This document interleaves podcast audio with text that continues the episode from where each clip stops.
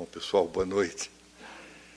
Que nos abençoe Jesus, o modelo e guia para as nossas vidas. Né? E que seu ensinamento sirva-nos sempre para renovar a nossa alegria de viver. Hoje conversaremos, no prosseguimento então dos estudos, né, da obra, das obras da série psicológica de Joana de Ângeles, falando a respeito de desperte e seja feliz.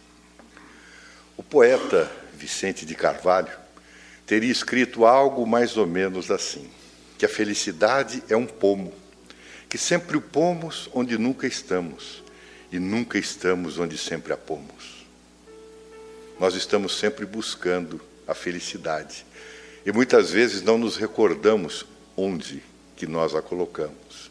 Então, ao longo da história da nossa humanidade, de uma forma praticamente generalizada, se nós perguntarmos às pessoas sob um regime de seriedade o que elas gostariam nas suas vidas, com certeza a resposta seria que elas gostariam de ser felizes.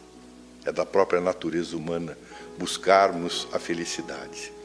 O antigo panteão romano, que traz-nos uma série de situações mitológicas, digamos assim, tinha algumas comemorações em determinadas épocas, e normalmente uma delas era trazida uma mulher bastante obesa, de uma certa dimensão, bem corpulenta, como dizem os investigadores. E ela conduzia numa mão a saúde e na outra ela trazia a prosperidade. Essa deusa era chamada de Felicita ou seja, felicidade. Então, nós vamos encontrar em todas as fases, em todas as épocas do mundo, uma busca incansável para nós compreendermos o significado da felicidade. A partir daquele famoso 18 de abril de 1857, nós tivemos lá a primeira emissão de O Livro dos Espíritos, cujo conteúdo inicial e nos seus desdobramentos, digamos assim, nas obras complementares do Livro dos Médiuns, do Evangelho, Céu, Inferno e a Gênesis, em todos eles há uma complementação para uma feliz frase que Allan Kardec teria nos motivado, que o Espiritismo é dotado de um tríplice aspecto. Ele tem a sua origem filosófica, porque o próprio livro dos Espíritos Logo depois da sua inscrição titular principal, escreve-se embaixo um tratado de filosofia. E como não poderia deixar de ser, a origem dessa filosofia acaba sendo de constatação científica, como ele chama de uma ciência de observação. E a consequência natural dela é o aspecto moral, ou seja, muitas vezes nós o chamamos do aspecto religioso ou da religiosidade. Então, se nós olharmos o mundo sob uma ótica especial, buscando entender o paradigma da felicidade, nós vamos perceber que todo o conhecimento do mundo, de fato, repousa sobre as ciências, sobre as filosofias e sobre as religiões. Se nós olharmos cada uma delas, e nós vamos fazer uma visita rápida a cada uma delas, tentando entender o que cada um tem conquistado ao longo do tempo. Se nós olharmos, por exemplo, inicialmente a ciência, nós vamos encontrar a chamada psicologia positiva, Martin Seligman, que escreveu uma obra que chama-se Felicidade Autêntica. A psicologia tida hoje como uma ciência, num desdobramento que ela teve da filosofia, e já conversamos a esse respeito algumas vezes. Ela se desdobrou a partir do, da década de 1870 da filosofia, quando Wilhelm Wundt iniciou o primeiro laboratório de psicologia na Universidade de Leipzig, na Alemanha. Então, a partir daí, a psicologia, que é o estudo da alma, psique, alma, logia, estudo, passou a ser uma ciência hoje bastante reconhecida. Essa psicologia positiva de Martin Seligman ele diz que ela se estabelece através de três pontos principais. O primeiro deles, logicamente, ela se chamando positiva, é o estudo da nossa emoção positiva, ou seja, a nossa emoção que nos eleva, não aquela que nos rebaixa. E aí ele começa ao analisar o segundo ponto, dizendo que a análise principal que nos leva ao traço da emoção positiva são exatamente as nossas virtudes. E ele fala da esperança, fala da confiança, da nossa coragem que nós temos de enfrentar as problemáticas do dia a dia.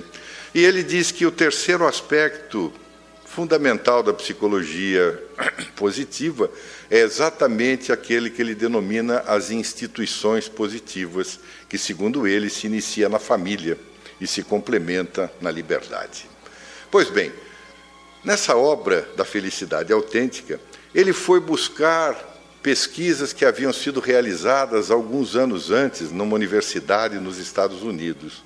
Essa pesquisa incluiu 178 freiras, porque eles entendiam que você pesquisar a felicidade nas freiras seria de uma forma a ter um resultado que trouxesse alimento, digamos assim, à tese da felicidade. Porque, afinal de contas, as freiras têm uma vida um pouco diferenciada da vida das pessoas em comum. Então, eles foram procurar, por exemplo, esse estudo nessa universidade. O estudo foi muito interessante porque baseava-se em uma solicitação a que essas freiras escrevessem uma pequena mensagem é, para dizer como elas se sentiam a partir do início da sua vida dentro dos conventos. Uma delas, então, Cecília Payne, no ano de 1932, ela escreveu a mensagem dessa forma: Quando Deus me fez começar a vida, me concedeu uma graça de valor inestimável. Vivi o ano passado muito feliz estudando no Notre Dame. Olho para o futuro, esperando alegremente ansiosa pelo dia de vestir o santo hábito de Nossa Senhora e por uma vida de união com o amor divino. Uma carta simples. Outra delas vem a partir de Marguerite Donnelly, nesse mesmo ano de 1932. Ela escreveu que nasci em 26 de setembro de 1909 a mais velha de sete filhos, cinco meninas, dois meninos. No ano passado, me preparei para receber os votos e dei aulas de Química e Latim no Instituto Notre Dame. Com a graça de Deus, pretendo fazer o máximo pela ordem, pela propagação da religião e pela minha santificação pessoal. Até aí, nada que nos traga um diferencial. Mas se nós lermos novamente as mensagens, vamos começar outra vez lá. A primeira delas, Cecília Payne. Quando Deus me fez começar a vida, me concedeu graça de valor inestimável. Vivi o ano passado muito feliz. Estudando no Notre Dame, olho para o futuro esperando alegremente, ansiosa pelo dia de vestir o santo hábito. Então veja que nós frisamos duas pequenas partes dessa, dessa pequena carta. A outra, Marguerite Donnelly, se nós olharmos, ela simplesmente descreveu uma certa situação. Então, o Dr. Seligman começa a analisar essas e outras tantas cartas e estabelece que um dos princípios da felicidade é a importância do que se escreve, porque aquilo que se escreve reflete aquilo que se sente. Então ele constatou ao final dessas duas personagens, por exemplo, que Cecília Payne viveu até os 98 anos, enquanto Marguerite Donnelly desencarnou aos 59 anos. Então ele diz que entre as freiras mais alegres, 90% delas viveram até os 85 anos de idade, contra apenas 34% do outro segmento. Como a maioria de nós morre de medo de morrer, não é? Então vale sempre a pena quando nós escrevermos alguma coisa, bota lá, muito alegre, muito feliz, alegremente. O doutor Rolomei, que é psicólogo, filósofo, além de teólogo, ele diz que todas as épocas em que nós perdemos a linguagem, ele diz que é um sintoma de um período muito conturbado. A nossa atualidade é bastante conturbada, porque nós vemos a perda da linguagem, não só falada quanto a escrita. Porque as pessoas hoje nos comunicamos de uma forma verbal muito ruim, muito frágil, muito fraca. E nós sempre nos esquecemos de colocar aquelas palavrinhas né, que adornam a nossa felicidade. Ao contrário, a maior parte das, das vezes são sensações de crítica, são coisas que acabam não nos levando a coisa nenhuma. Então, diz o Dr. Rolomei que quando nós passamos por uma fase histórica desse tipo, a língua, quando bem falada, quando bem estruturada, quando bem analisada, ela reflete a coesão e a força que nós temos sobre a nossa felicidade. Então, esses aspectos a respeito das ciências que nos fazem pensar um pouquinho mais, mais especificamente na área da psicologia. Se nós olharmos a segunda vertente, a filosofia, a grande propriedade da filosofia é buscar nos auxiliar a interpretar, digamos assim, os ditames, né, os enigmas que nos aparecem na vida. Nós vamos encontrar basicamente três pontos delas: os epicuristas, os hedonistas, os cínicos e os chamados estoicos. Se nós começarmos pelos epicuristas, pelos hedonistas, nós diríamos que eles são os campeões da chamada dicotomia entre o ter e o ser. Porque o que, que acontece? No epicurismo, quando Epicuro de Cirene, por volta do século IV antes de Jesus, ao buscar filosoficamente analisar a felicidade, ele interpretava que a felicidade só seria possível quando nós obtivéssemos o máximo prazer. Se nós não tivéssemos prazer, basicamente nós não encontraríamos a felicidade. Então dizia que a ausência do sofrimento estaria exatamente na tranquilidade da nossa alma, e para isso nós deveríamos desfrutar ao máximo a respeito do prazer. Os chamados cínicos fazia uma sistemática totalmente oposta. Eles diziam que para ser feliz era necessário que se abandonasse tudo que se tivesse em mãos. Um dos maiores caracterizadores dessa linha de pensamento era Diógenes. E Diógenes era um homem muito especial. Dizia que ele andava à noite pelas cidades com um lampião e dizia que estava em busca de um homem honesto. Eu sempre brinco, imagina se ele vivesse em Brasília hoje, ele ia ter que ter um lança-chamas né, para procurar alguém que fosse honesto por ali. E ele tinha umas características muito peculiares. Narra-se que certa vez uma pessoa o viu diante de uma estátua e ele estava dialogando com a estátua. Então o jovem se aproximou dele e disse assim: O senhor tem ideia de que está conversando com uma, uma estátua? Ele disse assim: Perfeitamente. Mas afinal de contas, por que, é que o senhor está conversando com a estátua? Ele disse que eu estou treinando para conversar com vocês, que é a mesma coisa. Eu falo, ninguém ouve, e muito menos compreende, muito menos entende. Ele dizia que para se alcançar a felicidade era necessário que se abandonasse todas as coisas. Ele mesmo havia abandonado. E certa vez, quando ele certa vez quando morava na cidade de Corinto, na antiga Grécia, Alexandre da Macedônia estava em uma etapa de conquistas e buscando conquistar todo aquele mar Jônio, ele colocou a sua, as suas naus, as suas, a sua esquadra diante da cidade, mas ele sabia que ali havia Diógenes. E ele tinha uma certa queda pela filosofia de Diógenes, pois ele mesmo, Alexandre da Macedônia, havia sido educado por Aristóteles.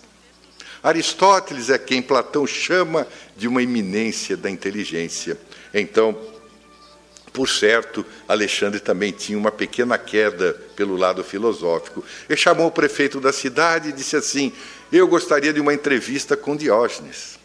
Se ele quiser conversar comigo, se ele concordar, eu não vou destruir e não vou dominar a cidade.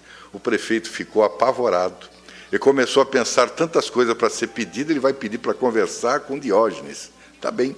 Foi lá até um beco em que ele habitava, era um habitáculo de fato, onde não havia nada, praticamente nada. E disse a ele que Alexandre gostaria de conversar.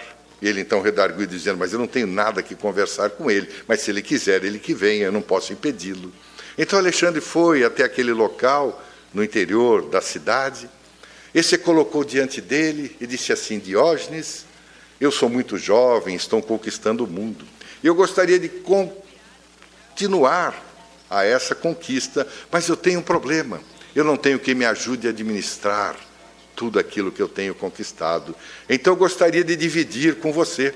Você administra as minhas conquistas e eu continuo conquistando o mundo. Diógenes olhou para ele e disse assim: Você que me oferece tanta coisa, está tirando de mim a única coisa que de fato me interessa. Alexandre ficou espantado, olhou, per perguntou-se a si mesmo do que se trata, né?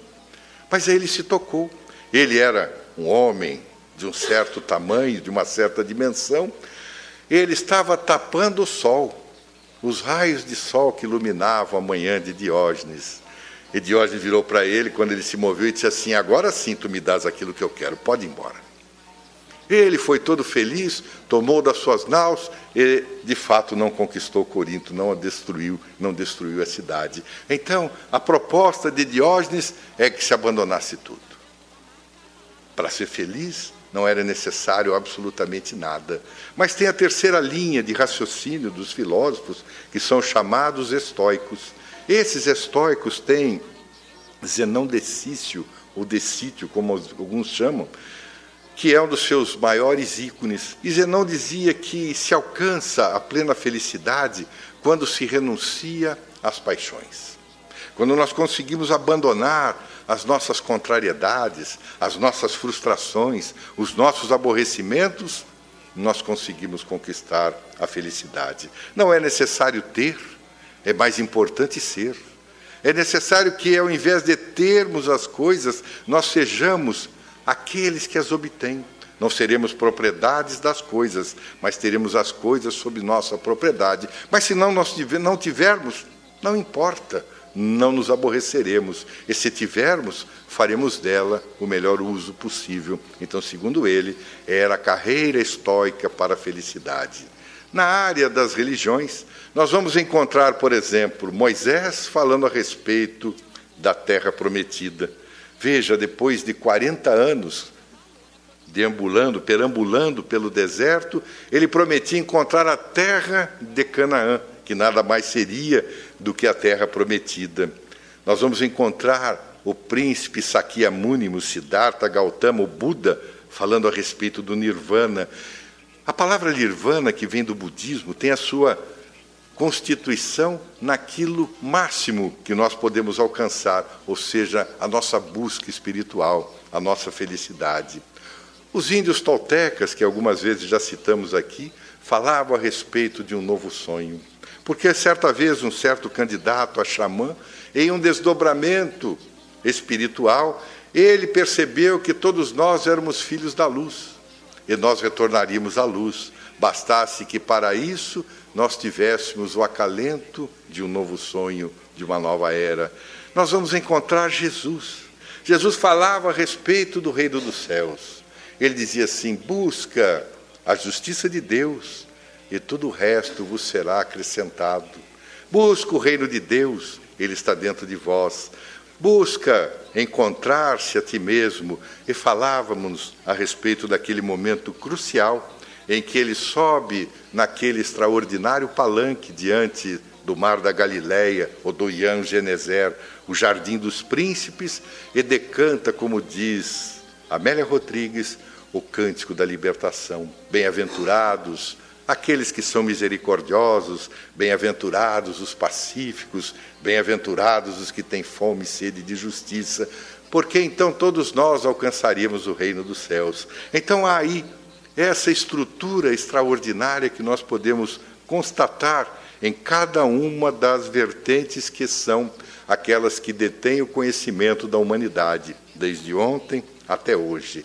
Se nós pegarmos então agora e fizermos uma busca na ciência, na filosofia e na religião espírita, nós vamos encontrar Allan Kardec, em um momento muito especial, quando ele questiona a espiritualidade a respeito da felicidade da infelicidade relativas, e pergunta na questão 920: o homem pode gozar sobre a terra de uma felicidade completa? E a resposta dos espíritos: não, uma vez que a vida lhe foi dada como prova e expiação, mas depende dele amenizar seus males e ser tão feliz quanto se pode ser sobre a terra. Está lá na quarta parte do livro das Esperanças e Consolações. Os espíritos são, em geral, muito bonzinhos, né? dão a resposta finalizadora, não. Mas aí eles vêm e dizem assim: depende. se nós pudermos amenizar os nossos males. E como Jesus, e começamos falando do ser o modelo e guia, ele dizia que no mundo nós sempre teríamos muitas aflições, mas que nós nos recordássemos dele, porque ele havia vencido o mundo e não no mundo, como muitas vezes nós queremos.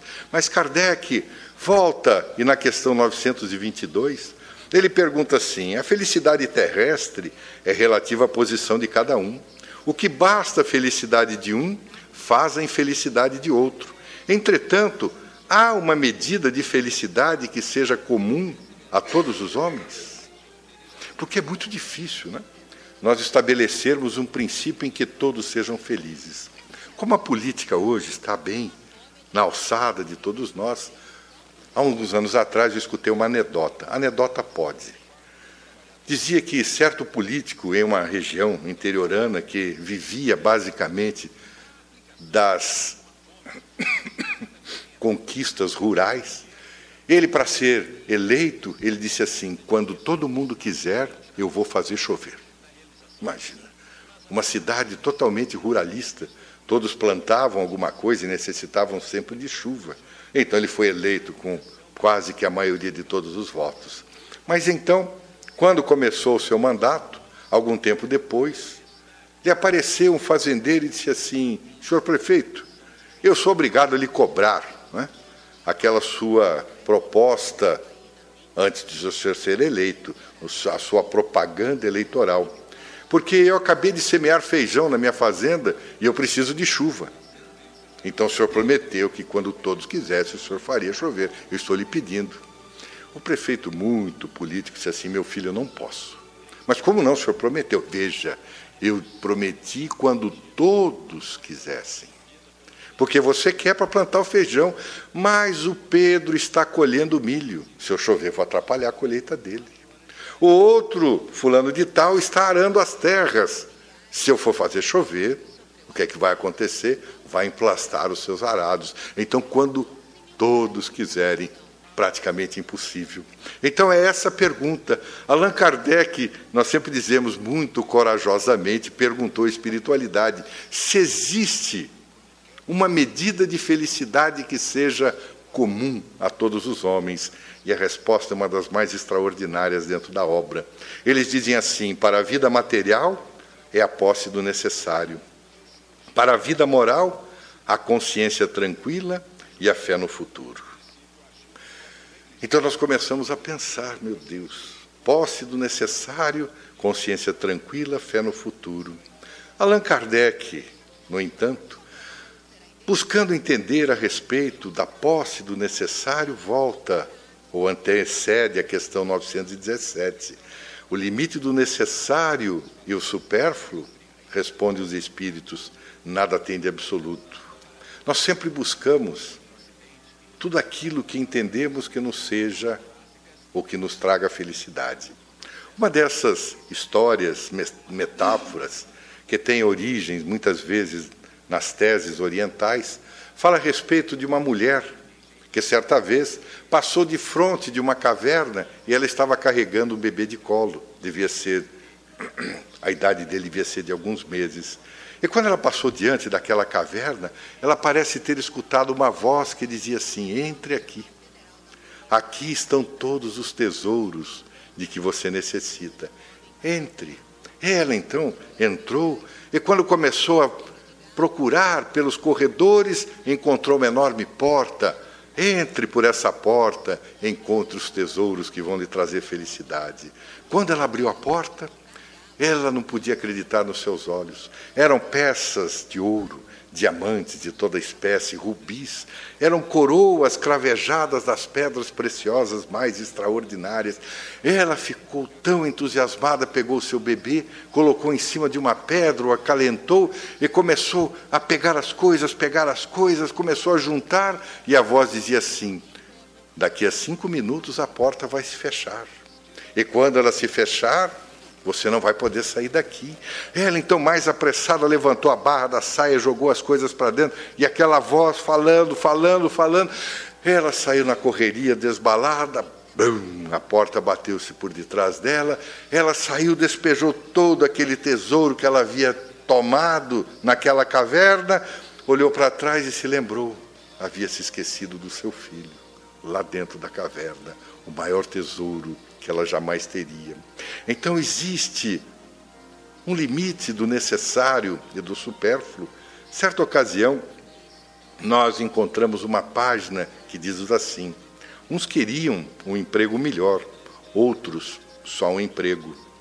Uns queriam uma refeição mais farta, outros só uma refeição. Uns queriam uma vida mais amena, outros apenas viver. Uns queriam pais mais esclarecidos, outros queriam ter paz. Uns queriam ter olhos claros, outros enxergar.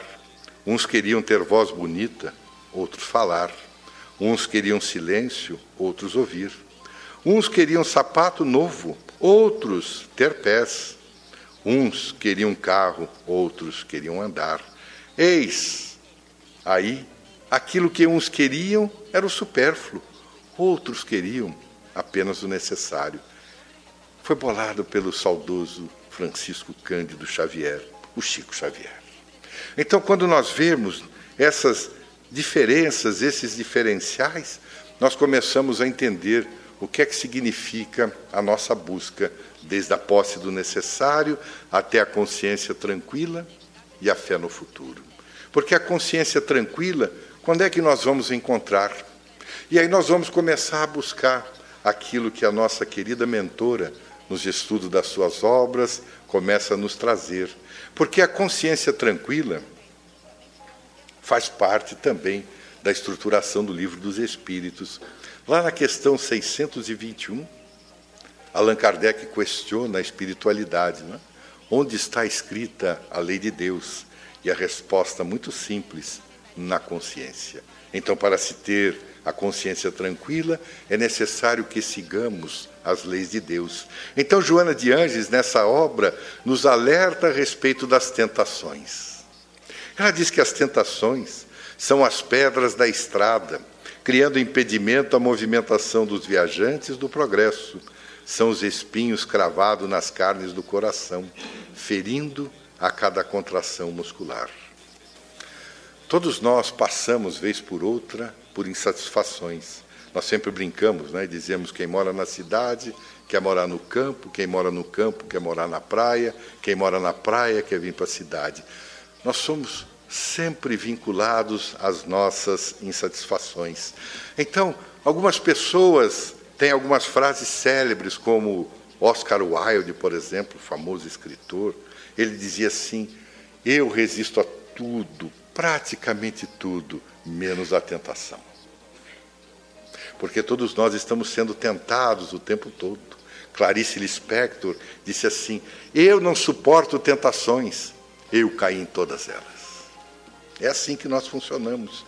Porque as tentações são parte integrante das nossas vidas. Nós sempre buscamos, ao invés da proposta de Jesus, da porta estreita, nós buscamos a porta larga, que nem a porta da caverna. Mas mais dia menos dia, a porta se fecha e nós nos deparamos com o quê? Com aquela fortuna que Jesus dizia para que nós não as amealhássemos, porque as traças podem corroer, a ferrugem pode corroer e os ladrões podem carregar. Então, essas tentações, essas pedras que se encontram no nosso caminho, o cuidado que nós temos que ter. Então, uma das características fundamentais que nós vemos hoje diante das tentações é a chamada falta de ética. O livro dos Espíritos e a doutrina espírita, de uma forma geral, não coloca a palavra ética, fala-se a respeito da moral. Porque a moral é o estudo que nós podemos fazer entre o discernimento do bem e do mal. A ética é uma consequência da moral. Então, se nós estivermos diante de um processo moralizador, equivale a dizer que nós estaremos diante da ética. E a ética é algo bastante chamativo nesses nossos tempos. Certa vez eu li na Revista Internacional de Espiritismo um artigo escrito a respeito da ética. E esse artigo narrava uma experiência hipotética, uma hipótese qualquer, e que em que alguns pesquisadores na área da psicologia reuniram cinco macacos em um laboratório e ali resolveram encetar a experiência própria. Eles colocaram bem no centro de uma sala toda fechada os cinco macacos e no meio um cacho de banana pendurado. Colocaram uma escada bem ao pé do cacho de banana e toda vez que o macaco tentava subir, um jato de água gelada vinha e molhava todos. Eles não conseguiam pegar o cacho. Mas eles foram percebendo. E toda vez que alguém tentava subir, os outros quatro macacos o pegavam e desferiam-lhe cacetadas até que ele quase desfalecesse. Passava um tempo, eles esqueciam, alguém tentava subir de novo, os outros quatro pegavam e quase desmaiavam de tantas pancadas. Depois de um tempo, nenhum deles mais tentou subir. Então, os experienciadores resolveram trocar um dos macacos.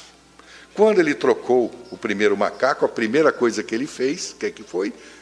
Subir na escada, os outros quatro pegaram, bateram nele até cansar, sem que tivesse mais nenhum jato d'água. Ele ficou quietinho, resolveram trocar o segundo macaco. Mesma coisa, ele entrou, subiu na escada, os outros três mais velhos e o novo se juntaram, foram lá e bateram no macaco que apanhou até desfalecer, sem nenhum jato d'água. Trocaram o terceiro, trocaram o quarto, trocaram o quinto macaco. Nenhum deles nunca tinha tomado nenhum jato d'água. Mas quando o quinto macaco entrou, os outros quatro, que nunca tomaram jato de água, mas apanharam, bateram também nele. Então os cientistas começaram a se perguntar, afinal de contas, por que é que eles agem dessa forma? Então um deles resolveu responder. Se assim deve ser muito semelhante às coisas que nós, os humanos, fazemos. Ele disse assim: Mas como assim? Ora, quando nós somos desprovidos de ética, quando somos desprovidos da moral, e as tentações tomam conta de nós, e alguém tenta fazer alguma coisa, nós não sabemos nem o que acontece. Mas se alguém perguntar e disser assim, mas por que, é que você age dessa forma? Nós responderemos que as coisas sempre foram assim por aqui. É mais ou menos como nós agimos.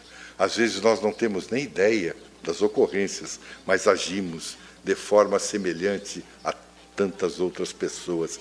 É o complexo grupal, o aspecto grupal. Nós, pessoas, nos reunimos muitas vezes em grupos, e esses grupos acabam criando algumas sintonias bastante equivocadas. Então, nós temos que cuidar para que nós não sejamos como o grupo daqueles macacos e que façamos as coisas porque elas sempre foram assim por aqui. Então, essas tentações que muitas vezes nós sofremos, estão de Joana diante, que são as pedras na estrada. Por quê? Porque nós perdemos a nossa sintonia. Então ela prossegue dizendo que, na verdade, Jesus, o sábio por excelência, mesmo ele foi tentado, mas nos ensinou que se a tentação é um fenômeno humano, a resistência contra o mal é uma conquista divina. Então ela diz que para nós a existência humana é a gruta preciosa que nos traz a felicidade. O bem mais precioso, segundo Joana de Angeles, é a nossa existência, a oportunidade que nós temos de nos renovarmos diante, da, diante das propostas dentre as quais nós nos equivocamos no passado. Então ela diz que toda vez em que nós renascemos, nós recebemos de presente uma nova etapa, uma nova jornada. Nós comentamos semana passada, na quarta-feira, correndo através dos fenômenos da depressão, que daqui a pouco ainda vamos conversar também, que toda vez que Jesus, sendo Ele o governador espiritual do planeta, sendo Ele o coordenador em todas as instâncias da nossa esfera planetária, toda vez em que nós nos reencarnamos, é como se Ele nos permitisse aprendermos a seguir as suas passadas, a seguir o seu caminho, para que nós vigiemos e oremos para nunca cairmos em tentação. Essa era a proposta de Jesus. Então, se nós prosseguirmos, Agora, buscando, como nós dissemos a respeito da consciência tranquila, era lá a questão 621 da escrita da lei de Deus na consciência. Mas como é que nós conseguimos manter a nossa consciência tranquila? Porque nós temos os aspectos das tentações, que acabam, de certa forma, deformando muitas vezes a nossa forma de pensar, a nossa forma de agir. Então, nós dizemos como é que continuamos a buscar a consciência tranquila. Então, Joana de Anjos nos fala do cuidado que nós temos que ter em relação aos litígios. Porque ela diz que eles são herança da nossa natureza animal, predominante no ser humano a tendência ao litígio, à competição, à dissensão. Torna-se, então, pouco a pouco, com essa característica do primarismo de que não se libertou, agressiva e hedionda. Nós ainda somos bastante agressivos. Jesus dizia né, que bem-aventurados os pacificadores, seriam chamados filhos de Deus. Bem-aventurados os mansos, que herdariam a terra. Falta um pouco de tempo, um bocado de tempo ainda, para que nós nos tornemos os mansos, para nos libertarmos da nossa agressividade e da nossa endiondez. Na questão, se não me falha a memória, 642 do Livro dos Espíritos, Allan Kardec questiona a espiritualidade. Por que é que nós ainda nos degladiamos de uma forma tão irracional? E a resposta deles é que nós ainda avaliamos melhor a nossa natureza animal em detrimento da nossa natureza espiritual. Nós ainda estamos mais vinculados aos fenômenos da matéria do que aos fenômenos do espírito. Então, a proposta de não se estabelecer litígios, às vezes muito simples. Né? Li, uma certa ocasião, que uma esposa e o marido estavam de saída para visitar um amigo. Ele havia mudado de casa e os convidou para ir de jantar. Eles não sabiam exatamente onde era a casa. Eu não sei se naquela época tinha o Google Maps né, no computador, alguma coisa, mas já tinha alguma informação aproximada onde era. Aliás, às vezes eu vou para algumas cidades a trabalho, e as cidades mudaram muito ao longo do, do tempo. Eu me lembro, há 25, 30 anos atrás, nós íamos trabalhar, às vezes, no interior de Minas, as cidades eram pequenas, mas quando nós tínhamos que ir nas cidades grandes, não tinha nada. Não tinha GPS, não tinha Google Map, tem um outro, como é que chama? Waze. Né? Não tinha nada disso. E nós tínhamos que procurar no mapa da cidade o posto de gasolina na entrada dela e perguntar para o frentista onde fica tal coisa. Era impressionante como todos eles sabiam responder. O senhor segue em frente, na terceira, o senhor sabia tudo. Era uma coisa maravilhosa. Esse casal possivelmente estava ainda na época em que não tinha nada disso, essa época do passado. Então, eles chegaram em um certo local em que havia uma bifurcação. E a esposa diz assim para ele: se eu não estiver enganada, nós temos que ir pela direita. Ele disse assim: Imagina, eu tenho certeza que ele falou que nós deveríamos ir pela esquerda. Ela disse assim: Tá bem, se você se recorda que é pela esquerda, vá pela esquerda.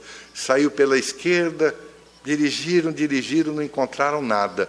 Voltaram ao ponto, viraram agora à direita, andaram mais duas quadras e chegaram na casa do amigo, todo iluminado. Então, o marido perguntou à esposa: por que é que você não insistiu comigo? Ele disse assim, porque eu não queria brigar. Porque se eu quisesse brigar, eu teria batido o pé para que nós virássemos à direita. Então nós somos assim. Nas pequenas coisas, nas grandes coisas, nós sempre tentamos mexer alguma coisa que não devemos, algum assunto que não devemos. Então, uma senhora no Oriente, tinha um filho que era muito teimoso, como a maioria dos filhos. Nós já fomos filhos teimosos, temos filhos teimosos, e os nossos filhos terão filhos teimosos. Mas o jovenzinho era muito especial. E ele gostava de comer tâmaras na região oriental e comia tâmaras o dia inteiro, o tempo todo. E a mãe dizia assim: Meu filho, você tem que pensar na moderação. Onde já se viu, há outras coisas que são substanciais para a vida. Você tem que parar de comer tanta tâmara o tempo todo. E ele não se importava com a mãe, continuava comendo, mas ela sabia que havia na cidade um sábio. e marcou uma entrevista e levou o filho dela e disse assim: Veja, ele é muito especial, preste atenção naquilo que ele vai lhe dizer. Os dois entraram então na casa daquele sábio, ela relatou todo o acontecimento. Ele diz assim: Meu filho, sua mãe tem razão. Tome cuidado com a intemperança. Eu sei que as tâmaras são muito gostosas, muito saborosas, mas também tem outras coisas que são gostosas e saborosas, como disse sua mãe. Então faça como ela disse.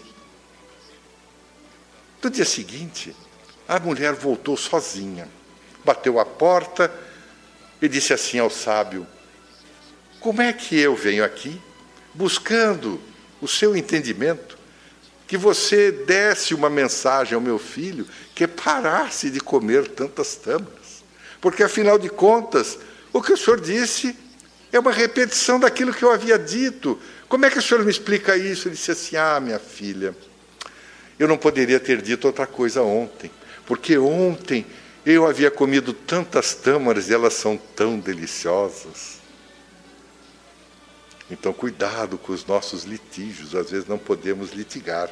Então, nossa irmã prossegue dizendo que se tu aquele que não litiga, mas faz o bem, que não revida, porém permanece com firmeza no ideal até o fim da existência física.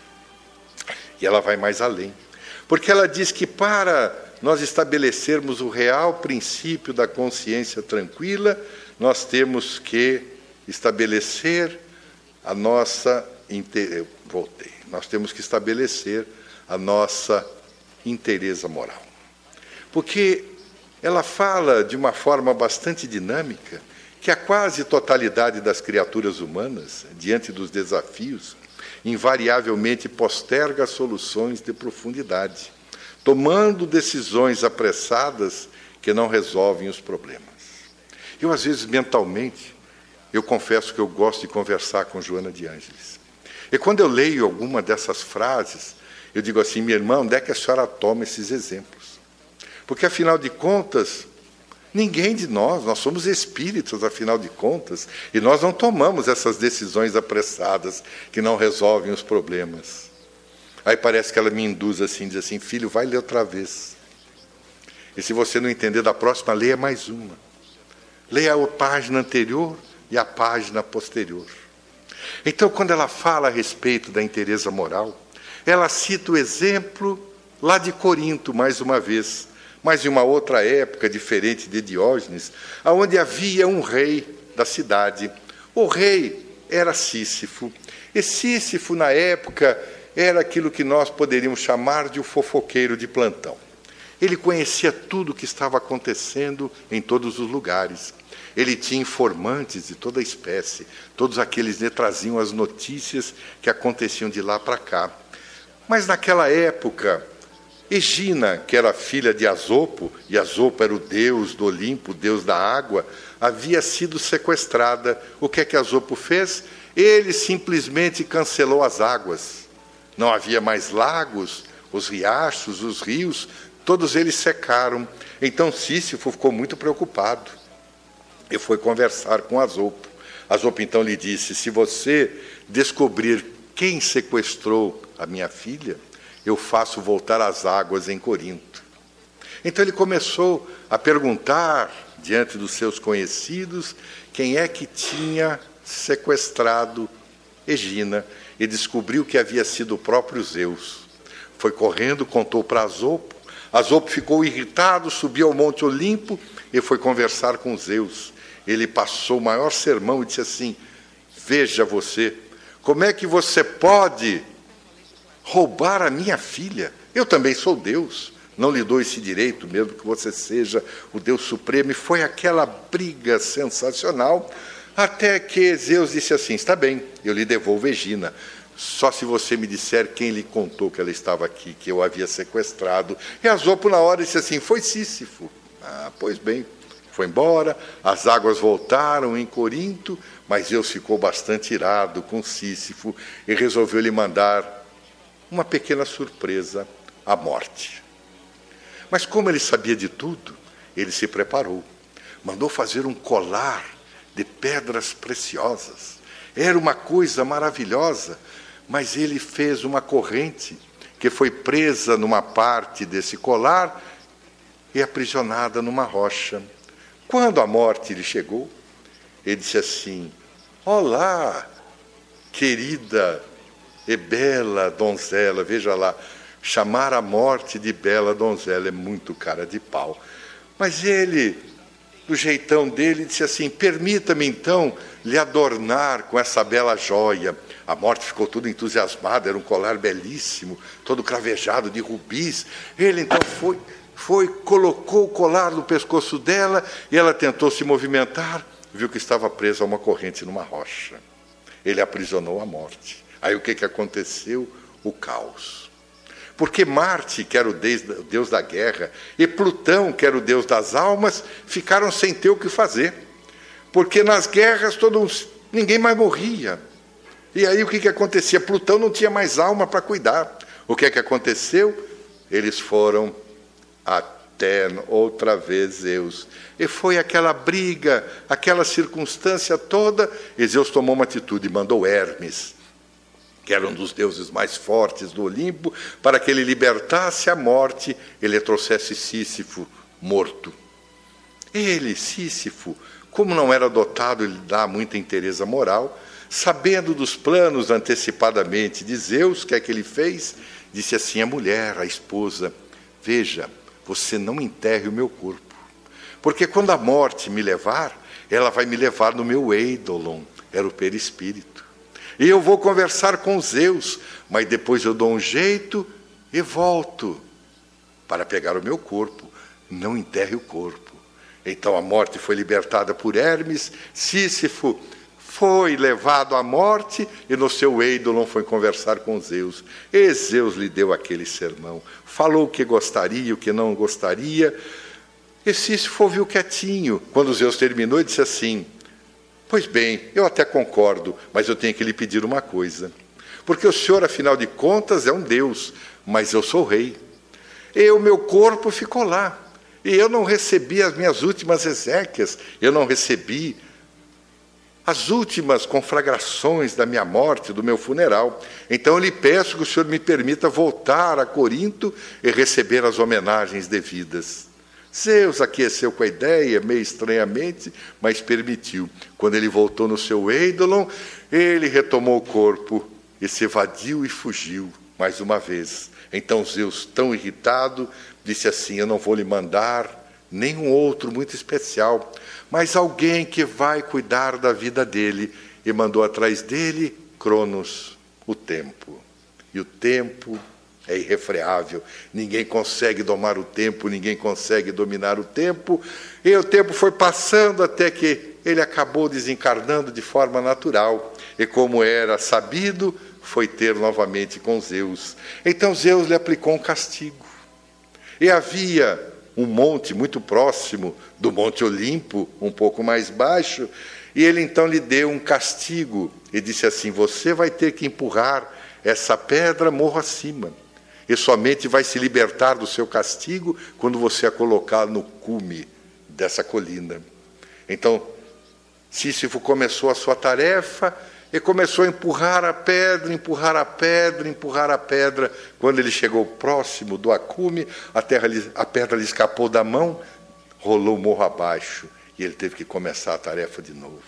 Toda vez que ele chegava perto do acume, a pedra lhe escapava da mão e rolava morro abaixo.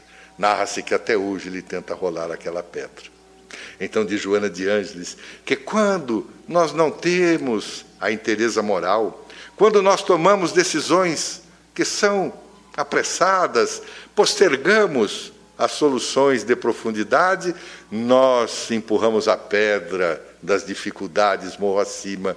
E quando nós menos percebemos como as nossas atitudes, as nossas decisões foram equivocadas, ela nos escapa e nós temos que começar de novo outra encarnação, outra reencarnação. Então é melhor fazer tudo o que puder dessa vez. Então Joana de Ângeles diz assim: a interesa moral orienta como se deve fazer o que lhe diz respeito, sem o concurso da dissimulação ou dos artifícios insensatos. O êxito, segundo ela, portanto, resulta das resoluções reais dos problemas existenciais, sem prejuízos para o próximo ou adiamentos para si mesmo.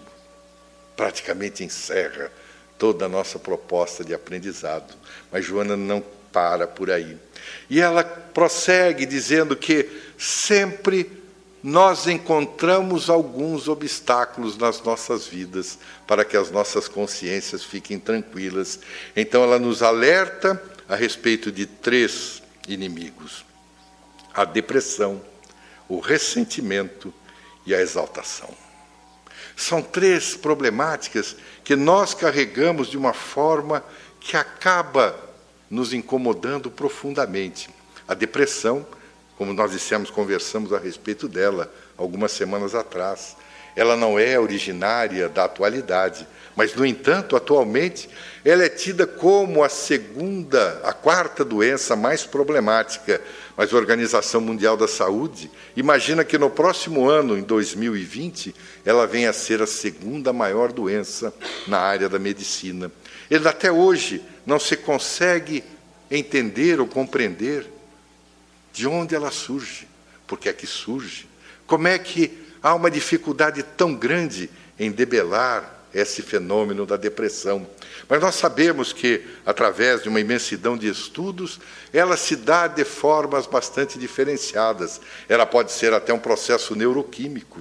Muitas vezes, depois que George Bush, que havia sido presidente dos Estados Unidos na década de 1990, o pai, e determinou que aquela década seria a década do cérebro, começaram a pesquisar e algumas coisas que já se sabia desde a década de 1950 é que o nosso cérebro é portador de uma série de neuropeptídeos, como assim foram chamados. São secreções cerebrais através da nossa célula cerebral, aquelas que nós temos alguns bilhões à nossa disposição.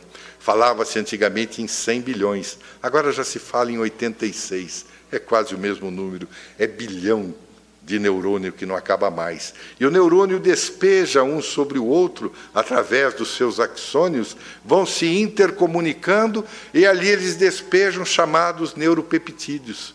Dois em especiais, a serotonina e a noradrenalina. Quando há uma falha técnica, digamos assim, neuroquímica, acaba gerando muitas vezes os processos da depressão. Então imagina-se que, como hoje a área da medicina em geral é cérebrocêntrica, imagina que o nosso cérebro é causador de tudo, acaba sendo ele o responsável pelas nossas depressões. Estão parcialmente corretos, porque o cérebro, na verdade, é a caixa de intercomunicação da nossa mente, do nosso ser espiritual com o nosso ser corpóreo, com o nosso corpo físico e as nossas trilhões de células. Existem ainda os fatores mesológicos em função de locais que nós trabalhamos, em locais em que nós vivenciamos muitas vezes coisas que não deveríamos, as nossas infelicidades, as nossas tristezas, as nossas frustrações, os nossos distúrbios da afetividade, como é chamado hoje a depressão, acabam gerando então uma série de infortúnios. Mas, de uma forma geral, Joana de Ângeles, assim como outros tantos espíritos, declaram de forma extraordinariamente positiva que o cerne, a gênese da depressão, encontra-se no nosso ser espiritual. Então ela fala a respeito da depressão, dizendo que ela é semelhante a uma noite inopinada em pleno dia. É uma nuvem ameaçadora que todo o sol é um tóxico que envenena lentamente as mais belas florações do ser.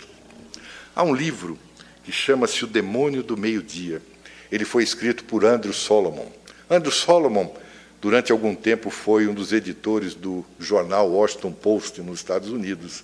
Ele mesmo, como se declara, um depressivo recorrente. Ele não consegue sair da depressão e escreveu uma obra de mais de 600 páginas, discorrendo desde o histórico primitivo, quando o pai da medicina, Hipócrates, começou a perceber que melancoles, alguns dos seus pacientes, acabavam sendo, de certa forma, tristes, melancólicos, aborrecidos, então imaginava-se que fosse alguma forma diferenciada de manifestação do corpo, do sangue, da fleuma, da bilis amarela, da bilis negra, que de certa forma causavam alguns infortúnios.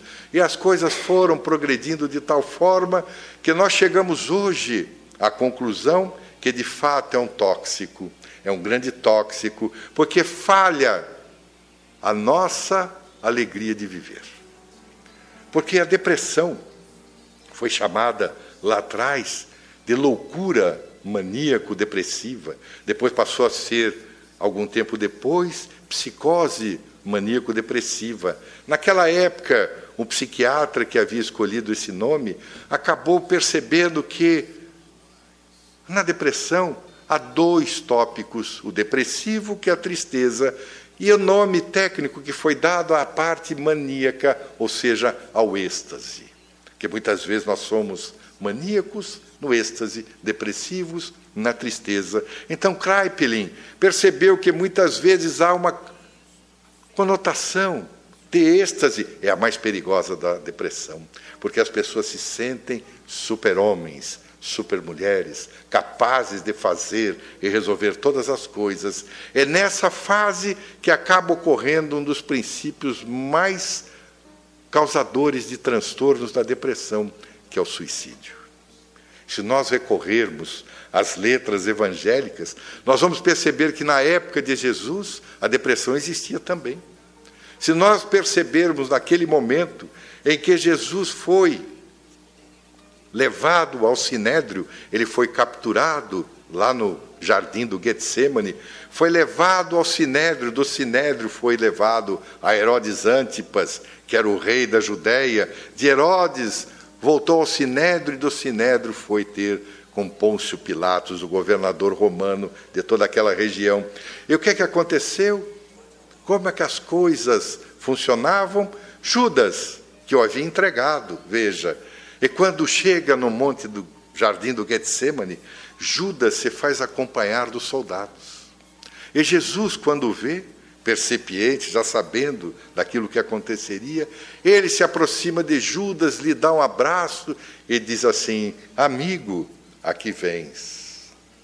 Eu sempre penso nessa como sendo uma das frases mais estoicas a respeito de Jesus, sabendo que aquele o havia traído, entre aspas, o entregara na perspectiva de que ele fosse um grande revolucionário e destituísse o Império Romano, o que é que ele faz? Abraça Judas e diz assim: amigo, o que trazes aqui?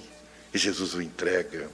Judas percebendo que ele não era aquele homem que se degladiaria, que pegaria em armas para derrotar o inimigo. Não, ele era manso, ele era pacífico, a sua vitória se dava no ser interior. O que é que ele faz? Ele, num processo depressivo mais exaustivo, ele se suicida. É o processo mais complexo da depressão. No outro caso, na outra ponta, nós vamos encontrar Simão Barjona, Simão Cefas, Simão Cabeça Dura, que havia convivido com Jesus durante aquele período de aproximadamente três anos. Havia conquistado um conhecimento sui generis que poucos de nós tivemos a capacidade de conquistar. Mas quando Jesus é levado ao sinédrio e as pessoas começam a interrogar, alguém passa ao lado dele e diz assim: Você não é aquele que andava junto com Jesus? E ele diz assim: Eu não. É a primeira negação. Algum tempo depois passa um segundo personagem diz assim: Você não é aquele que andava com o carpinteiro, que seguia o carpinteiro, e diz assim: Eu não. É a segunda. E logo, quando amanhecia, o galo canta. Passa uma outra pessoa e diz assim: Você que andava com o carpinteiro de Nazaré. E pela terceira vez ele disse: Não, não sou eu. Mas aí narra o Evangelho de Lucas que, sob o olhar de Jesus, que olhou para Simão e lhe recordou daqueles momentos fascinantes que haviam vivido, ele cai em si e chora copiosamente. Chorar copiosamente é uma das práticas na área da depressão. Então, cuidado que se tem que ter, porque imagina-se que hoje, no Brasil, existem pelo menos 12 milhões de depressivos crônicos, 12 milhões de pessoas que, de alguma forma, são recorrentes e não conseguem abandonar a tristeza nos seus corações. Então, é um tóxico que envenena. Então, Joana de Anjos prossegue nos ensinando que, quando sintas o desânimo agravar-se no teu currículo de ações, quando fores vítima de contínuos episódios de insônia, com pensamentos conflitivos, quando experimentares indiferença afetiva em relação a pessoas queridas, quando o mau humor em forma de distimia passa, passe a caracterizar-te, quando a irritação ou desejo de isolamento social comecem a dominar-te, tem cuidado, pois está em processo de depressão. Veja algumas características que quantas vezes nós carregamos, episódios de insônia, pensamentos conflitivos, vez por outra, ou mais do que vez por outra, nós passamos por algumas dessas situações sintomáticas e nós começamos a pensar: será que eu estou entrando na depressão? Sai correndo dela. É melhor que nós saiamos da melhor forma possível. Então, diz Joana de Ângeles que, de fato, quando nós temos outros ainda sintomas, a dificuldade, por exemplo, de sentir prazer pela vida, a insatisfação por viver, quando nós ainda sentimos sentimentos de tristeza, vazio, baixa autoestima, autodesvalorização, negativismo, desprezo pela vida, redução da concentração, da capacidade de pensar e tomar decisões, é hora de nós recorrermos a nós mesmos. É hora de nós recorrermos a conhecermos um pouquinho mais. É o momento em que devemos buscar o chamado autoconhecimento, sabermos as nossas origens. Na verdade, como espírita, nós já sabemos. Sabemos que a nossa origem é divina. Fomos criados à imagem e semelhança de Deus, esse Deus é o amor, por consequência, nós fomos criados a essa imagem e a essa semelhança. Somos espíritos imortais. Estamos, ora, encarnados para que possamos dissipar toda aquela agressividade que fomos conquistando, muitas vezes até pela própria dedicação da natureza, às condições que estamos na atualidade. Então, Joana de Anjos prossegue dizendo que a depressão é uma doença da alma que se sente culpada e não poucas vezes carrega esse sentimento no inconsciente, em decorrência de comportamentos infelizes praticados na esteira das reencarnações, devendo, em consequência, ser tratada no cerne da sua origem, dentro de nós, nada mais. Mas como é que nós determinamos, como é que nós fazemos? No livro dos Tormentos da Obsessão, que foi ditado pelo espírito Manuel Filomeno de Miranda, ao Divaldo Franco, nós vamos encontrar o doutor Inácio Ferreira, nos trazendo algumas importantes diretrizes a respeito de como identificarmos. Ele diz assim que é essencial identificar o fator de natureza preponderante que dá origem à depressão. E esse essencial, importante, é o próprio espírito reencarnado, por nele se encontrarem íncitas as condições indispensáveis para a instalação do distúrbio que faz jus, em razão do seu comportamento no transcurso das experiências carnais sucessivas. Mas ele vai além. Ele diz que, ao reencarnar-se, o espírito, o seu perispírito, imprime no futuro programa genético do ser os requisitos depurativos, que lhe são indispensáveis ao crescimento interior e à reparação dos gravames praticados. É a terceira vertente que nós vamos encontrar dos fatores que possam levar à depressão, os fatores genéticos. Porque se uma criança é provinda de um lar cuja mãe ou cujo pai seja depressivo, a probabilidade dele vir a ser também depressivo é de 30%. Mas se nesse lar o pai e a mãe forem ambos depressivos, a probabilidade dele vir a ser uma pessoa depressiva sobe a 70%. São os fatores hereditários, os fatores genéticos, são aqueles que vão caracterizar a forma em que a comunicação neuroquímica do cérebro consegue ou não produzir aqueles neurotransmissores que nós falamos da serotonina, da noradrenalina. Mas é possível vencer tudo, é possível vencer. É possível vencer o obstáculo da depressão, fazendo com que nós nunca percamos a alegria de viver. Então, se a depressão é um dos grandes males que nos atormenta, nós não podemos esquecer do segundo que começamos lá atrás, que é exatamente o ressentimento. Então, Joana diante que o ressentimento é parecido ao mofo que faz apodrecer o sustentáculo onde se apoia, utilizando-se de causas propiciatórias, desenvolve-se invariavelmente alcança poder destruidor onde se fixa. O que é que significa ressentimento? Ressentir, sentir outra vez. Então, diz Joana de Anjos que é mais ou menos como tomar um veneno. Toda vez que nós esperamos que a outra pessoa pague por aquilo que nos fez, nós estamos tomando veneno. Mas como nós somos espíritas, nós dizemos assim: ah, mas eu perdoo. Mas lá no fundo nós dizemos assim: mas tenho certeza que Deus vai fazer esse infeliz ou essa infeliz pagar por aquilo que me fez.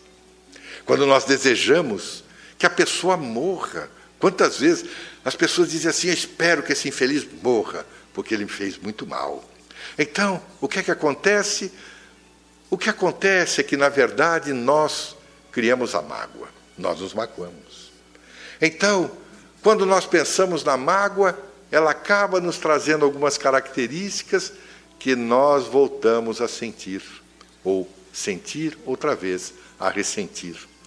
Se alguém já teve oportunidade de ver um animal ruminante, uma vaca, que é o mais literal de todos, a vaca, quando se alimenta, logo depois de comer em torno dos seus 40 quilos, come muito para produzir bastante. Quando ela termina de comer lá os seus 40 quilos, o que é que ela faz? ela deita. E quando ela deita, nós percebemos que ela tem dois estômagos. E aquela comida vai e vem, vai e vem de um estômago para outro.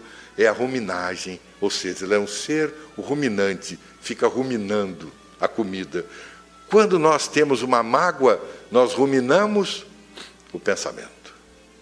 Vai, vem, vai, vem. Estamos ruminando a mágoa. Então, o Dr. Fred Luskin, no livro O Poder do Perdão, ele fala a respeito da mágoa e diz assim: de uma forma geral, acontece algo em nossas vidas que nós não queríamos que acontecesse. O que, que acontece nesses casos? Invariavelmente, nós lidamos com esse problema pensando muito a seu respeito, ou seja, alugando um grande espaço mental a esse acontecimento. É aquela memória seletiva. Às vezes as pessoas nos encontram na rua, em algum local, e começam a conversar e perguntam alguma coisa, e dizem assim: Ah, mas eu não lembro nem o que eu comi na hora do almoço. Mas se nós tivermos uma marca qualquer, uma cicatriz qualquer, e essa cicatriz o que, é? Nós nos lembramos e contamos tudo. É a nossa memória seletiva. A nossa memória seleciona os fatos traumáticos. Os fatos traumáticos ficam registrados, parece que, como diz o Dr. Jorge Andréa, como se fossem aqueles núcleos prontos para se expandirem e abandonarem o nosso inconsciente não profundo, o nosso inconsciente presente.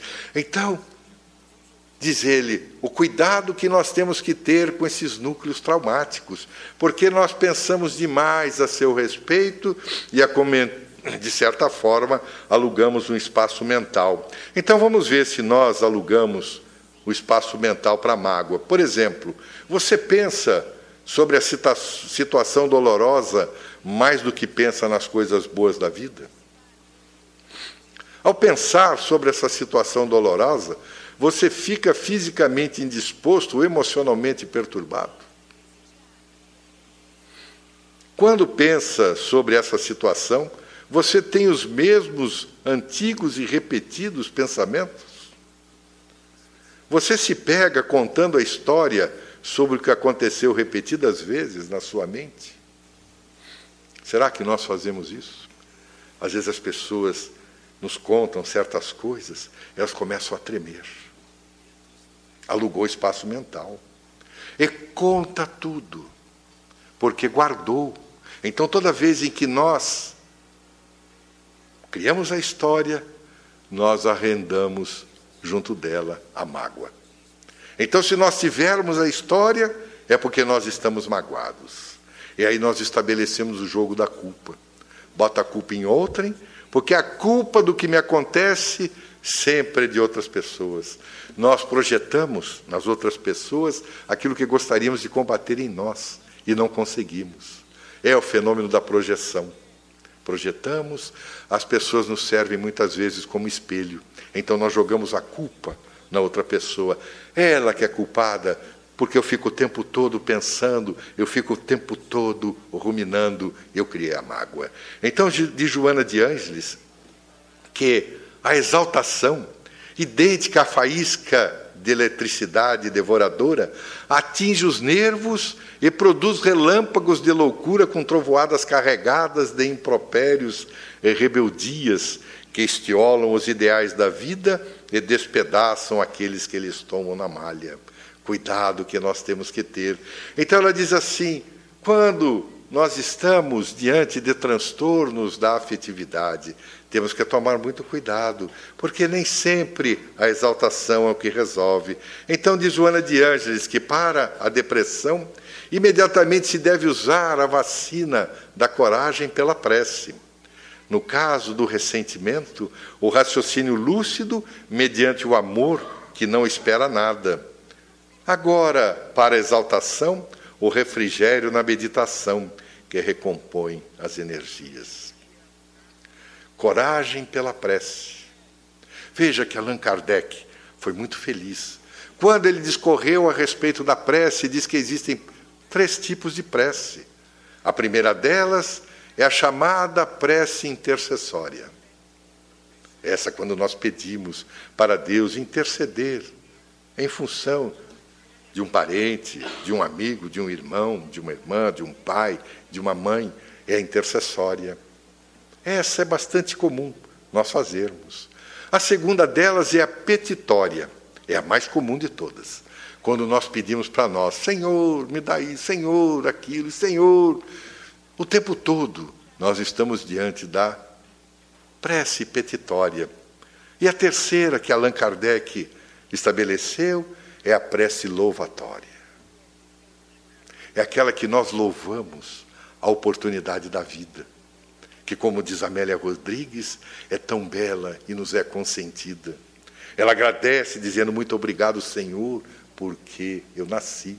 Muito obrigado, Senhor, porque eu creio em Ti. Então veja que coisa extraordinária nós podermos utilizarmos da vacina da prece, nem que ela seja naquele momento a prece petitória.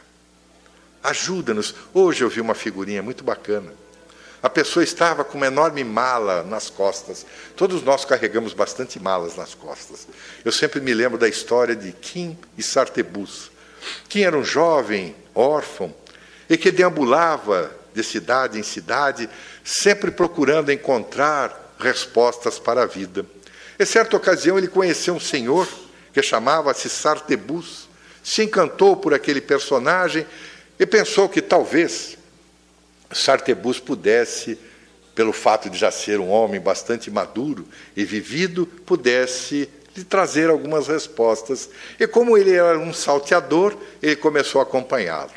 Mas percebeu que Sartebus carregava uma enorme cesta, ou uma mochila hoje nas costas, e que parecia muito pesada. E ele já estava ficando velho, os anos foram se passando, até que ele percebeu que talvez aquela fosse a última noite de Sartebus, estava muito próximo da morte. Na manhã seguinte, ele amanheceu falecido, ele então resolveu cumprir com as exéquias funerárias, enterrou e ficou aquela cesta, aquela cesta que parecia pesar tanto. Porque ele se recordava que à noite, antes de dormir, Sartebus abria aquele cesto, olhava dentro, se tornava melancólico, fechava novamente e ia dormir. Então ele estava muito curioso, porque ele havia pedido até um tempo antes da desencarnação de Sartebus, para que ele pudesse auxiliá-lo. Disse assim: o senhor está muito velho, eu poderia lhe ajudar carregando o cesto. E Sartebus redarguiu, dizendo: Não, o cesto é da minha responsabilidade, só eu carrego. Então, ele resolveu abrir e matar a sua curiosidade. Abriu a tampa, olhou dentro, não tinha nada. Disse assim: como é que pode pesar tanto? Resolveu virar, chacoalhou o cesto para baixo, caiu um pequeno pergaminho. Ele abriu aquele pergaminho e lá estava descrito: Eu resolvi carregar todos os problemas da minha vida. É assim. Nós carregamos aquele peso nas costas. Então, a figura que eu vi hoje, a pessoa estava subindo, possivelmente fazendo uma referência à chamada escada de Jacó, que está lá no Antigo Testamento, a subida aos céus, a subida até Deus. E a pessoa está com uma enorme mochila nas costas, e aí está meio que desanimado, e a escada está quebrada num certo ponto, e tem uma enorme mão fazendo a vez daquele degrau. E a pessoa diz assim: Senhor, toda vez em que eu desanimar, por favor, seja o esteio da minha vida, mais uma vez. Então, a coragem da prece. Nós termos essa coragem de conversarmos com Deus, para o ressentimento, para não nos ressentirmos mais, raciocínio lúcido, mediante o amor que não espera nada. Porque Joana de Anjos diz que o amor é uma conquista extraordinária, porque se aprende a amar todos os dias. Nós não nascemos amando, nós somos aprendizes da vida, nós somos aprendizes do amor. Estamos aprendendo desde o amor maternal, fraternal, o amor de relação com nós mesmos, o amor de relação com o nosso próximo, é uma conquista. Então, quando nós percebemos que o amor não aguarda retorno, porque a pessoa ama. Quem aprende a amar, de Joana de Anjos, que ama, não espera ser amado. A pessoa que ama é porque se ama a si mesmo, estabelece o princípio do alto amor, em primeiro lugar. E depois que consegue amar-se a si mesma, então vai aprender o halo amor, o amor ao próximo. Então, raciocínio lúcido, a tranquilidade para exaltação, o refrigério da meditação que recompõe as energias. E aí nós perguntamos, mas como é que eu vou meditar? Porque é uma coisa séria. Nós às vezes brincamos na reunião mediúnica né, e dizemos que toda vez em que nós fechamos os olhos para uma concentração, ou seja, estar centrado em alguma coisa, surge aquilo que Buda chamava de macaquinho louco. São os pensamentos que ficam pulando na nossa mente e nós não sabemos qual lidar, com qual pensar. É uma coisa absurda. Começamos a pensar em alguma coisa, nem terminamos, já estamos com outro pensamento. É uma coisa extraordinária, é o macaquinho louco. Então, como meditar? Esvaziar a mente, mas se eu esvaziar a mente, eu vou pensar no quê? Exatamente. Naquilo que devemos pensar. Porque quando nós conseguimos fazer com que a mente se esvazie, deixamos com que dela tome conta aquele pensamento que nós precisamos. Ah, estamos muito exaltados, então vamos nos tranquilizar. Mas para me tranquilizar, eu preciso esvaziar a mente, eu preciso varrer tudo aquilo que eu deixei debaixo do tapete, toda a sujeira que eu deixei, todas as sombras que eu armazenei. Então vamos com tranquilidade. É um processo dos mais difíceis, porque nós sempre deixamos para meditar naquele momento em que nós vamos dormir. Passamos o dia inteiro cansados, acordamos cedo, trabalhamos aqui, fizemos aquilo, fomos para lá, viemos para cá, estamos exaustos. Aí nós vamos e deitamos para meditar. Não, deita para dormir. Porque não dá tempo nem de esvaziar dois pensamentos, já está dormindo. Então, às vezes eu falo assim, fica sentado. Ah, e dá sono eu tomo, então fica em pé, porque se tombar, recorda, levanta, começa tudo outra vez. Então, o processo da meditação, o cuidado que se tem que ter, esvaziar a mente. Então, Joana de Anjos prossegue cuidando-nos daquela terceira parte que fala o Espiritismo da fé no futuro.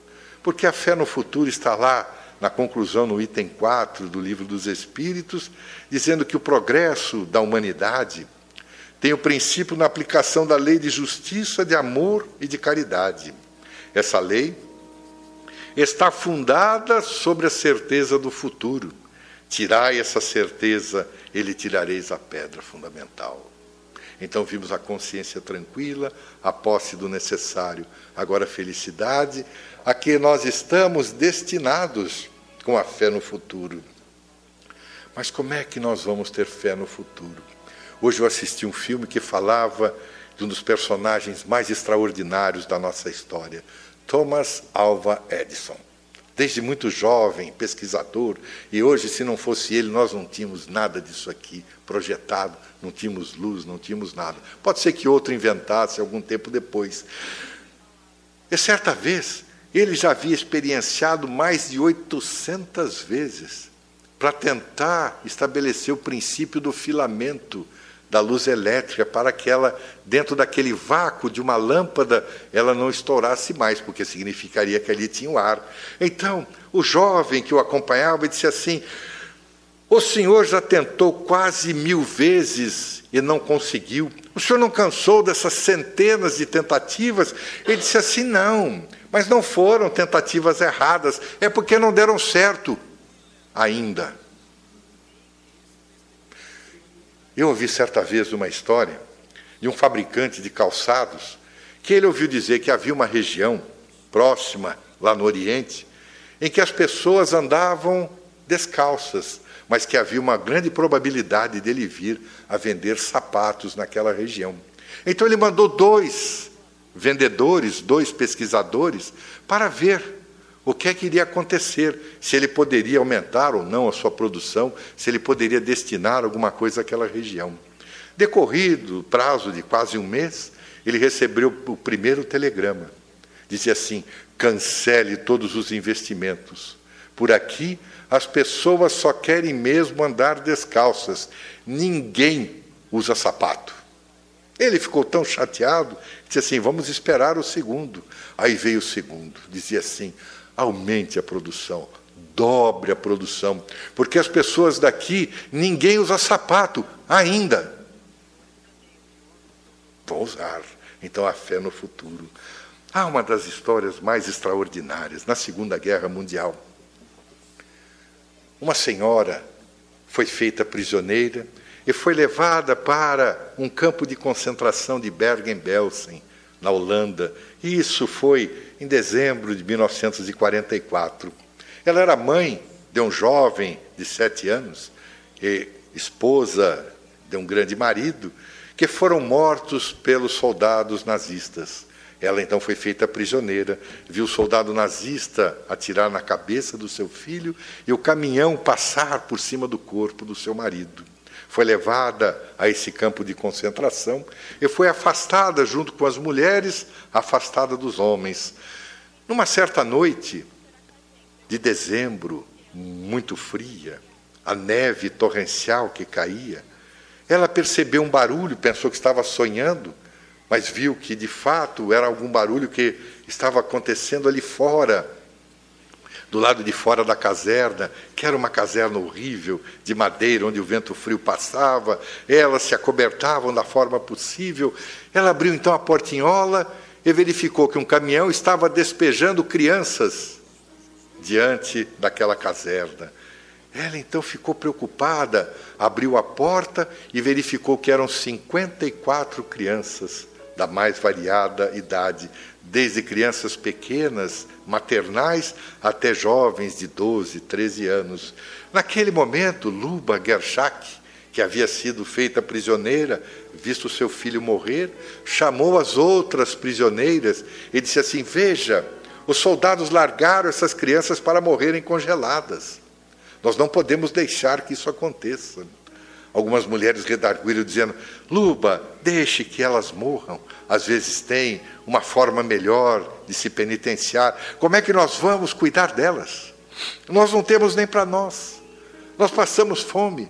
Nós não temos roupas, não temos nada.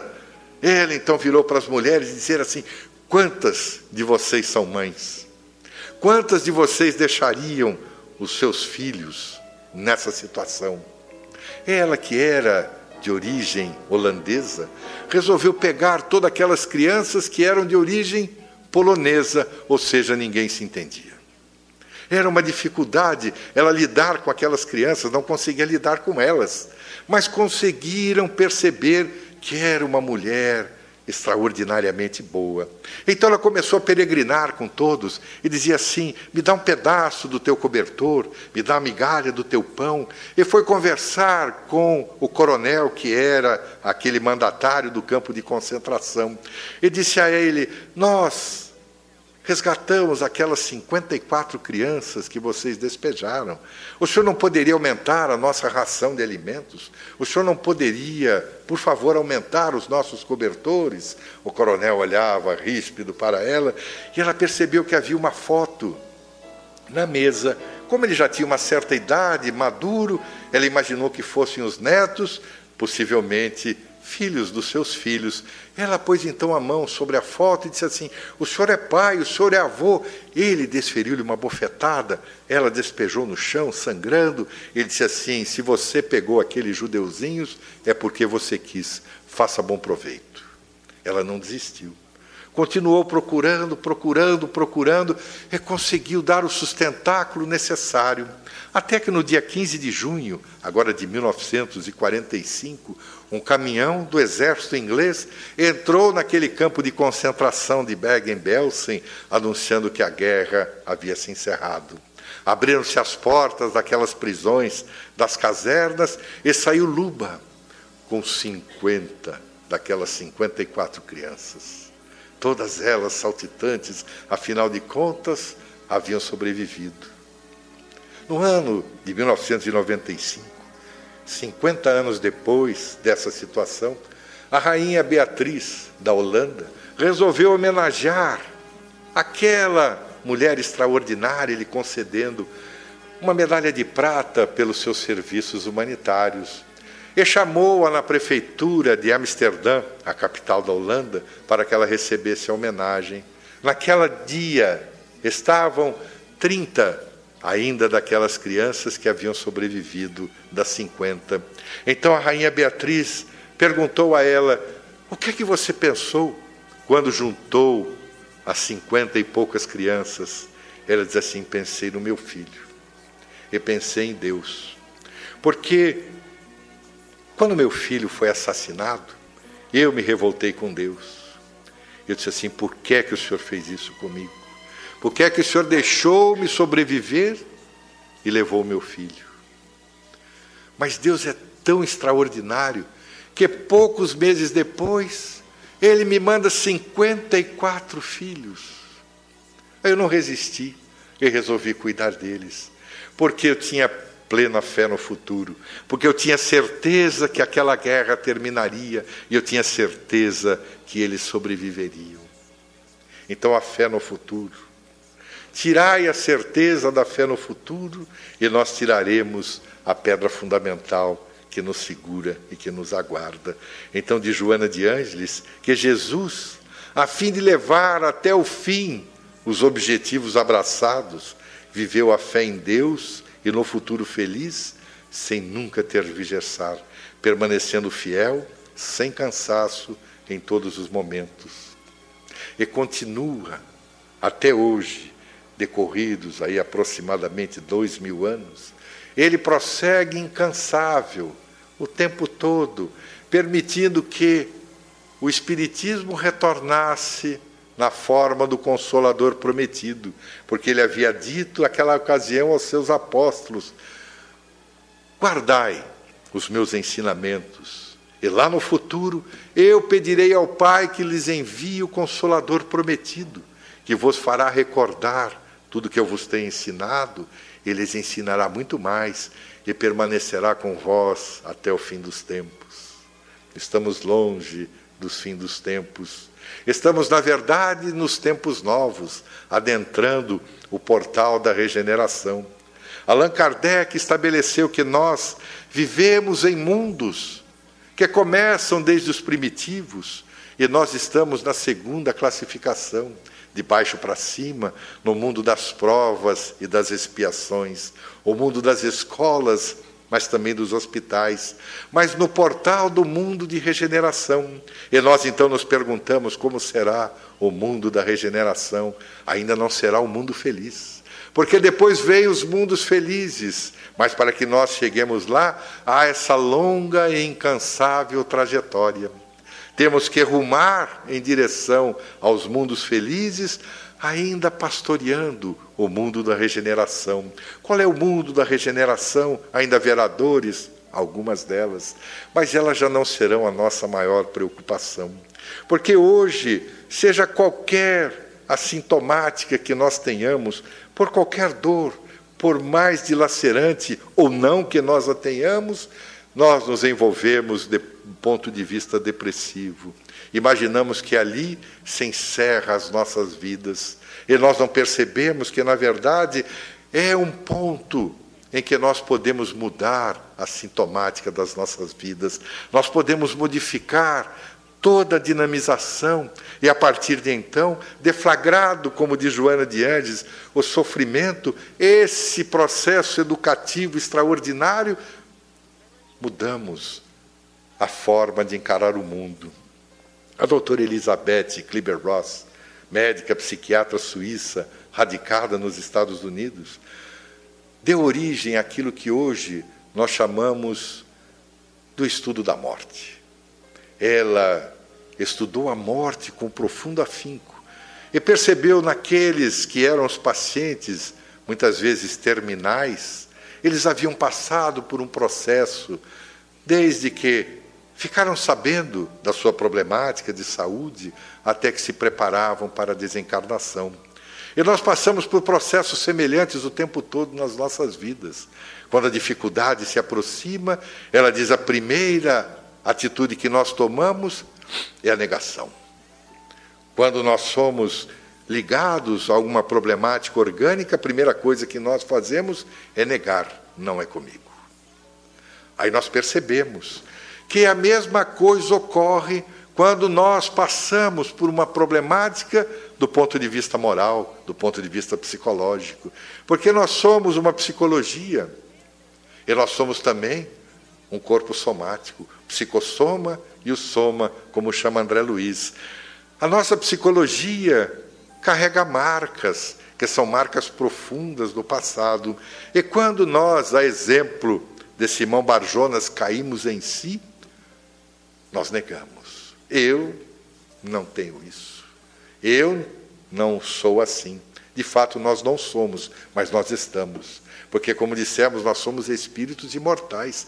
Mas nós estamos provisoriamente revestidos de um corpo material para nos deslindarmos das coisas que angariamos num passado remoto ou num passado recente. Então, quando nós caímos em si, no geral, nós dizemos: não é comigo. Mas quando nós temos uma atitude proativa, como diz o doutor Alírio Cerqueira Filho, e nós resolvemos analisar, aceitar aquela situação, nós passamos para a segunda etapa nós ficamos com raiva. Por que é que eu fiz isso? E os espíritas, como já sabemos a respeito da reencarnação, uma das frases mais costumeiras é nós dizemos assim: eu devo ter atirado pedra na cruz. É muito comum, por mais paradoxal que pareça, as pessoas sempre dizem assim: eu devo ter atirado pedras na cruz em Jesus. É a nossa raiva. Quando nós conseguimos perceber que ter raiva não adianta, vem aquilo que a doutora Kibler-Ross chama da barganha. Aí nós vamos barganhar com Deus.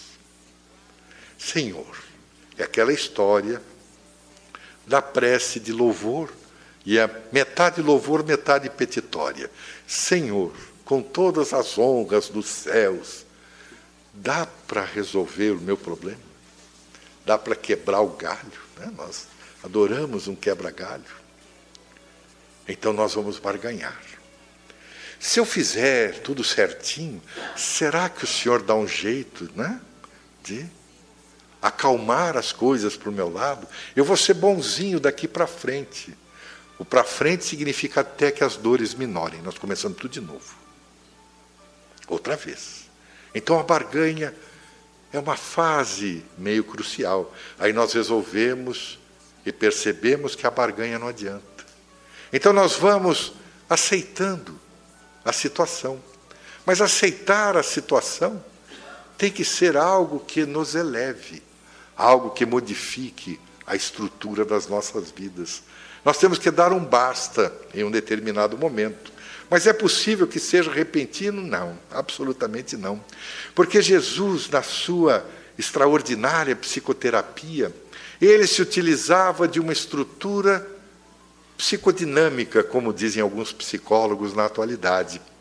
Ele se utilizava das parábolas, fazia comparações, estabelecia os paralelos, como diz a origem do nome em grego, para boleim, fazer comparações. E nós já narramos esses aspectos de algumas das parábolas, quando Jesus dizia que, certa vez, um homem resolveu semear o trigo nas suas terras, e assim foi feito. Mas à noite, quando ele adormeceu, veio seu inimigo e semeou o joio. Quando ele se deu conta, o trigo cresceu e o joio cresceu junto. Os seus servos então lhe perguntaram: O senhor não quer que nós cortemos o joio? Ele disse assim: Não, porque se cortar o joio, corremos o risco de cortar o trigo junto. Deixa que cresçam juntos. Quando estiverem no ponto da ceifa o trigo, nós cortamos tudo e separamos o joio do trigo. Quando nós temos a característica que trazemos das reencarnações do passado, nós não vamos conseguir nos deslindar dela a golpes de ariete, a golpes peremptórios. De... Não. Nós temos que fazer, como diz Joana de Andes, a pouco e pouco, escolher aquele mais fácil, porque se começar do mais difícil, nós desistimos da luta. Então começamos o mais fácil. Às vezes, sim, a maioria de nós sente raiva, raiva o tempo todo, tem pessoas que são raivosas o tempo todo. Raiva da vida, raiva do cachorro, raiva porque hoje está sol, porque hoje está chuva, porque está frio, porque está calor. É raiva o tempo todo. Pode ser um, ciúme é um outro, uma outra problemática. A inveja, porque a inveja é terrível. Porque o invejoso não é aquela pessoa que quer ter o que se tem, não. Ele quer que a pessoa não tenha, porque ele sabe que ele não tem capacidade de ter. Então ele não quer que o outro tenha. É inveja.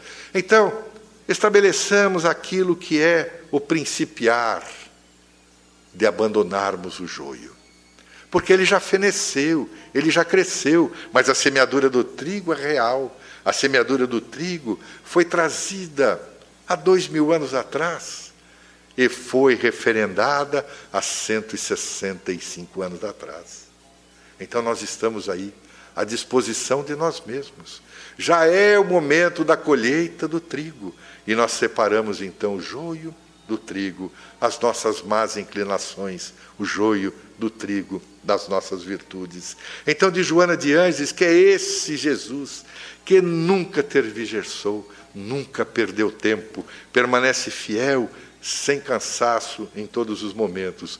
Então, para que nós possamos despertar e sermos felizes, temos que ser a exemplo de Jesus, o modelo e guia incansáveis o tempo todo. Que todos nós possamos, então, manter sempre essa extraordinária estrutura de aprendizado que Jesus nos forneceu, para nós sempre, como dissemos desde o início, renovarmos sempre a nossa alegria de viver. Que Jesus nos abençoe, nos conceda muita paz e nos encontramos daqui 15 dias novamente para uma nova, uma nova obra, Vida, Desafios e Soluções. Muita paz e até lá.